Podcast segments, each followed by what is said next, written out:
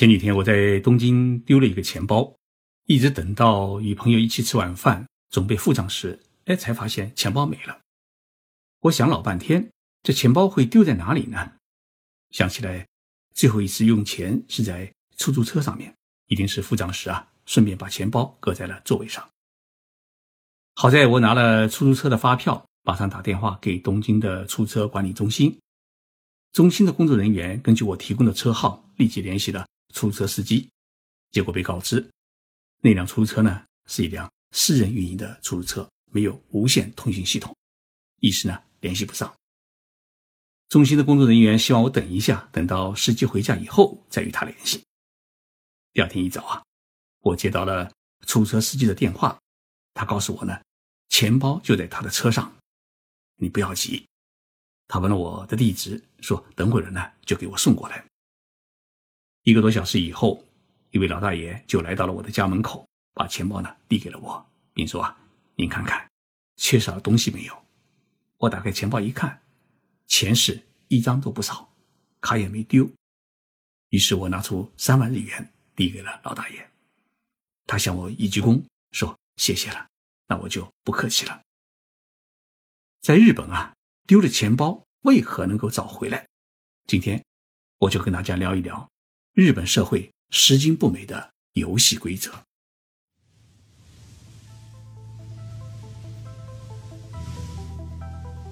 任你波涛汹涌，我自静静到来。静说日本，冷静才能说出真相。我是徐宁波，在东京。给各位讲述日本故事。日本朝日电台曾经做过一个节目，谈到一个话题，就是一年当中日本人到底捡了多少钱交工。这是一个很有趣的话题，因为拾金不昧，它不仅体现了一个国家国民的道德素质，也反映了一个国家国民的行为规则的建设。电视台呢特别邀请了刚刚退休的刑警飞松先生呢来回答这个问题。这位老刑警呢报出的数据啊，确实让我有点惊讶。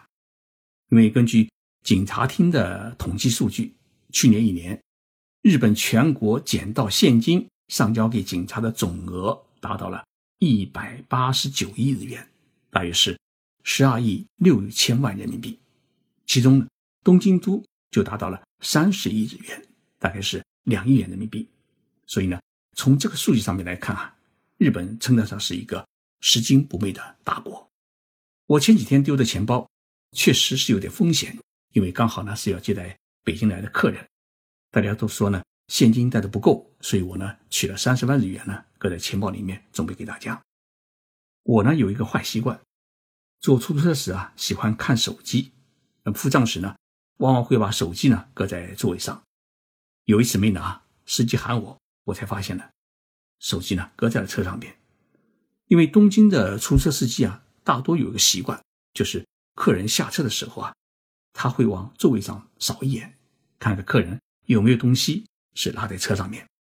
那么这位给我送钱包的老司机跟我说，他说：“如果你要感谢我的话呢，首先还得感谢一位男乘客，因为我的钱包不是丢在座位上面，而是拉在了座位的下面，是这位乘客上车后发现钱包以后呢，才把钱包。”交给了司机的这位司机老大爷没有把钱包交给警察，而是直接把钱包送到了我的家。所以呢，这一笔的拾金不昧还没有计算在警察厅的统计数据里面。事实上，日本人捡到的钱归还失主的金额啊比警察厅统计的还要多。在看完朝日电台的节目的第二天，我去单位上班，与日本同事呢聊起了呃拾金不昧的事情。同时，我问他一个问题。为什么日本人能够做到拾金不昧呢？他的第一个反应是，丢钱的人一定很着急。如果包里面还有许多现金或者还有卡的话呢，那么他一定更着急。所以呢，应该是立即寻找到丢失的人，把钱包还给他。他的第二个反应是，捡到钱以后啊，是必须上交，不然呢会吃官司。于是我理解到，日本人的拾金不昧，他除了基本的一个道德心之外呢。还有明确的法律规定。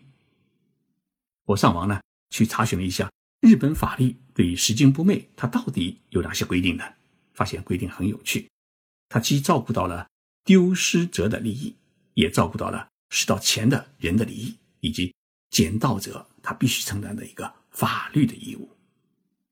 首先，日本刑法第两百五十四条，它有这么一条规定：如果捡到东西不归还失主，或者不上交警察，那么就会触犯遗失物的横领罪。这个横领罪呢，就是非法占有罪，是属于刑事犯罪。那么获得此罪的人将会被判处一年以下有期徒刑，或者呢罚款十万日元，大约是六千三百块人民币。罚款是小事，但是留下一个横领罪的刑事案底，将会影响一个人的就业、银行贷款。那么，在日本社会，一生都将会失去一个信誉。大阪高等法院曾经受理过这么一起案件：一名大学生毕业以后啊，被一家大公司录取，公司呢向他发出了一个内定通知书。在日本啊，接到内定通知书。事实上，就是告诉你，公司已经决定录用你。如果内定通知书发出以后啊，最终不录用的话呢，公司会被要求赔偿，还被追究其他的责任。所以，当这名大学生接到内定通知书以后啊，那自然是十分高兴，全家人也是兴高采烈。但是在准备上班前一个月，公司突然通知他，内定已经被取消。他十分纳闷，为什么会被取消内定呢？于是他就直接跑到这家公司的人事部去查询原因。结果公司告诉他，经过对他的经历的审查，觉得不适合在他们公司里面上班。当然没有告诉他具体是什么原因。这名大学生呢，于是就雇佣了一名律师去追究公司的责任。结果公司告诉律师，因为在大学两年级时啊，这名学生在学校门口呢捡到过一个钱包，但是没有及时上交给学校。也没有交给警察。过了半个月以后，警察在学校的监控录像中发现了这名学生，于是找到他。这名男生呢，才把钱包拿出来交给警察。警察没有拘捕他，学校也没有处分他。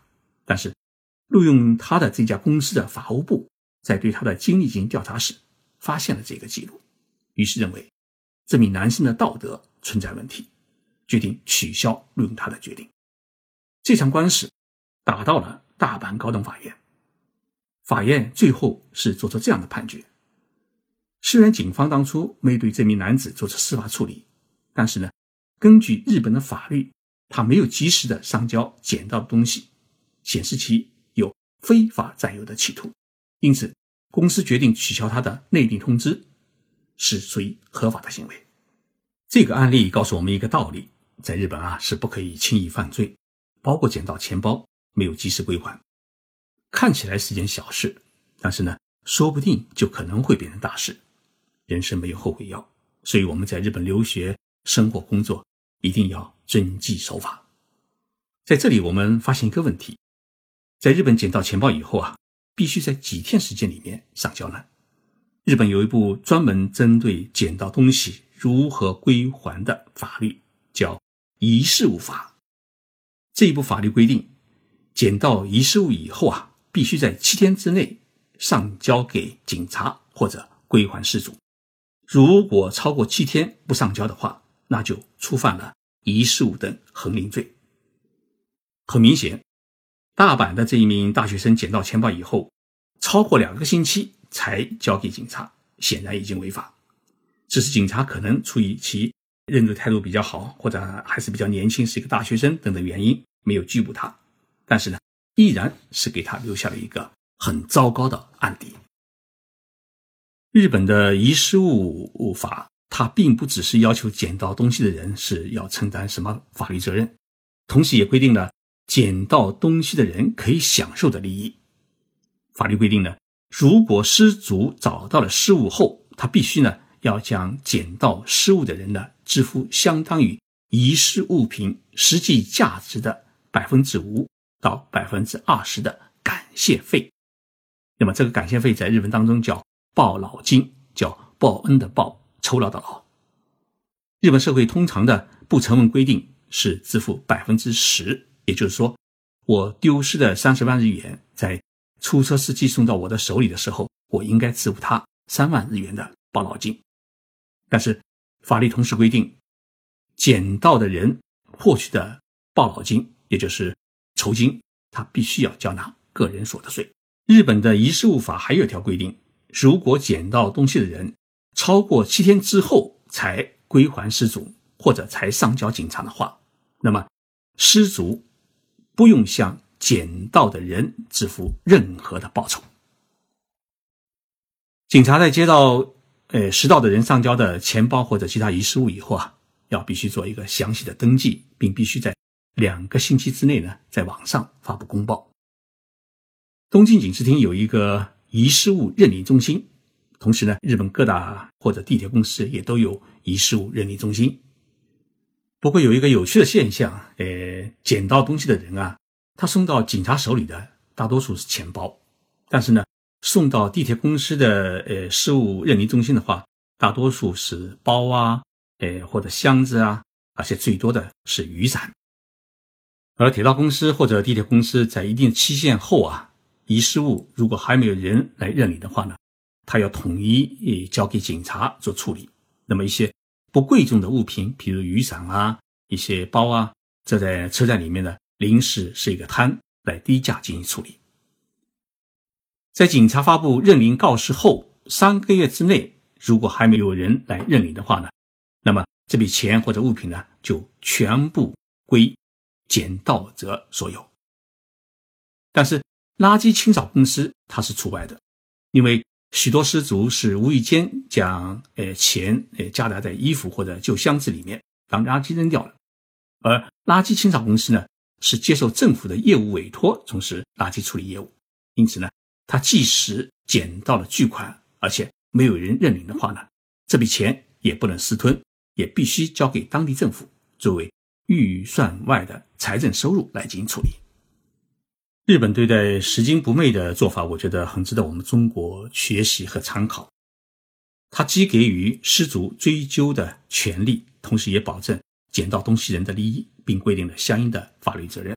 因此，我们在评价日本人拾金不昧精神的同时啊，也必须看到这种拾金不昧精神的背后的一面，那就是有严格的法律规定，捡到东西必须归还，不然呢会吃官司。现在来日本旅游的中国人是越来越多，去年是五百万，今年估计会突破六百万。那么大家如果在日本旅游期间，包括在日本留学、工作、生活的我们中国同胞也是一样，万一在日本丢了钱包或者护照，你必须要做三件事，这大家请记住了。第一件事呢，就要立即向就近的日本警察岗亭或者警察署报案，并留下自己的联络方式。警察呢，一方面会帮你找。另一方面呢，会给你出示遗失东西的证明，有这个证明呢，你才可以去日本的中国大使馆补办护照，或者去日本的入国管理局去补办外国人的身份证件。第二件事，你要立即致电中国驻日本大使馆领事部，或者在日本各地的中国总领事馆。一方面呢，你需要到大使馆去补办回国的护照证件；另一方面呢，日本警察在收到你。遗失的护照或者钱包之后啊，他们会联系中国大使馆，这样呢便于你找回自己丢失的东西。第三件事，你要好好的仔细想一想，钱包可能会丢在哪里。如果是丢在百货公司、免税店或者吃饭的地方的话呢，你要马上回去店里面问店员或者打电话联系。别人捡到东西以后呢，一般都会交给店员保管。那么你到店里以后呢？可能会取回自己的钱包。如果你丢在新干线或者地铁里面呢，要请去地铁公司或者新干线的铁路公司去联系，那么找到的可能性还是比较大。总之，在日本丢了东西啊，哎呀不要慌，几个途径呢，哎多找一找，找到的概率呢相对来说是比较高。虽然如此呢，出门在外大家还是需要小心，尤其出国来日本的话。呃，日本的社会治安比较好，小偷呢把手是比较少，所以呢，你就不用担心自己的钱包会被小偷偷走。但是呢，你一定要担心自己在外面旅游或者坐车的时候，不能东西拉下，要经常的看一看自己的座位。尤其是你从出租车下来以后啊，一定要养成一个习惯，回头看一下座位有没有东西拉下没有。有一位听众朋友名叫宋小一，他在我的上期的节目的留言当中啊，发起了一个点赞活动，希望我做一期日本的拉面节目。到现在为止啊，已经有两百四十五名听众点赞支持。这样，我这一周的周末福利节目就来给大家呢介绍一下日本的拉面，期待大家一起来收听。